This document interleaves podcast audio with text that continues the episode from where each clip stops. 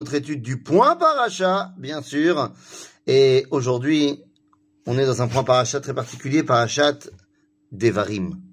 Et parachat Devarim, non content d'ouvrir le livre de Devarim, eh bien, la parachat Devarim sera toujours lue également à la veille de Tisha B'Av.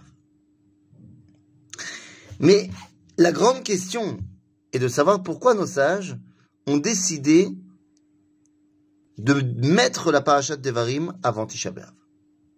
Quelle est la première raison de Tisha B'Av?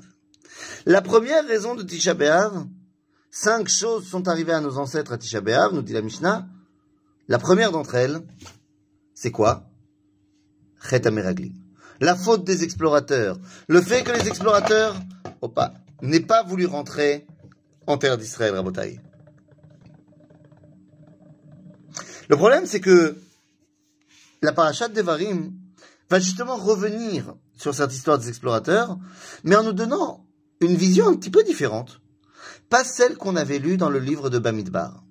Dans le livre de Bamidbar, il y a des acteurs dans cette histoire-là. Les acteurs sont les explorateurs et, parmi eux surtout, Kalev et Yoshua. Ce sont les seuls qui interagissent avec les explorateurs.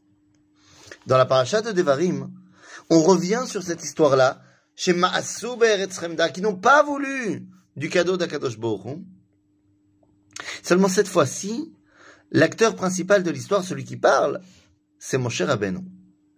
Et de là, on apprend, alors que dans la paracha de Bamidbar, enfin, la paracha de, de Shlach Lecha, dans le livre de Bamidbar, on aurait pu penser que les explorateurs, c'est une idée de Moshe, ou même de Dieu, puisque la paracha commence en disant Shlach lecha, envoie pour toi. Dans la paracha de Dvarim, Moshe nous donne euh, le véritable déroulé des opérations. Il dit, c'est vous qui m'avez demandé d'envoyer des explorateurs, vous le peuple juif, et je vous ai écouté. Besséder. Bon, pourquoi pas? Mais là, on se rend compte que lorsque arrivent les explorateurs, reviennent et s'emprêtent à faire du Lachonara sur la terre d'Israël, eh bien, en fait, Moshe n'est pas resté muet. Moshe a répondu. Et qu'est-ce qu'il a dit? Eh bien, Moshe répond, ne vous inquiétez pas, c'est Dieu qui va faire tout le boulot. De la même façon qu'il vous a sorti d'Égypte et qu'il vous a fait les miracles en Égypte, vous inquiétez pas, il fera la même chose pour vous en entrant en Israël. Et quelques versets plus tard, eh bien, on va apprendre quelque chose de terrible qui nous glace le sang. Nous dit Moshe, Gambi itanaf Hashem biglalchem. Dieu s'est énervé contre moi aussi à cause de vous. Et je ne vais pas rentrer en Eretz Israël à cause de vous. À cause de la faute des explorateurs. Et oui, on aurait pu penser que Moshe ne rentre pas en Israël à cause de la fameuse faute, la fameuse faute euh, du puits, où il fallait, du, rocher, il fallait parler au rocher, il a tapé sur le rocher. Ça, c'est une histoire de couverture la vraie raison pour laquelle Moshe ne rentre pas en Eretz Israël, il l'a dit lui-même, c'est la faute des explorateurs. Et quel rapport? Qu'est-ce qu'il a fait comme faute? Il n'a pas dit qu'il fallait pas aller en Israël, Moshe? Non. Mais il a prôné un Eretz Israël, une entrée en Israël miraculeuse. Il a dit, vous inquiétez pas, c'est Dieu qui va gérer comme à la sortie d'Égypte. Ah oui, mais non. Évidemment que Moshe y prône ça, puisque Moshe, c'est l'homme miraculeux par excellence. C'est celui par qui passent tous les miracles. C'est le guide du peuple juif dans le désert. Mais lorsqu'on rentre en Eretz Israël, il est temps que Am Israël prenne ses responsabilités et bosse.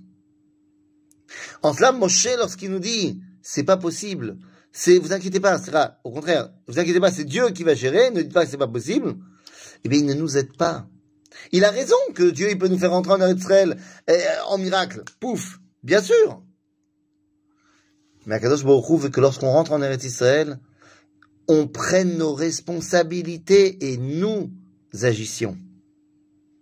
Alors oui, il va nous aider, il va faire quatre miracles. Mais il veut que nous agissions.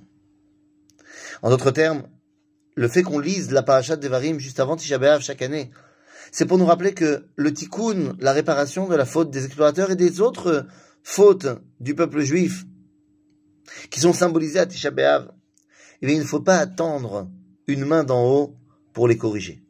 C'est à nous de corriger les erreurs du passé pour nous construire un meilleur avenir. Shabbat Shalom Kulam.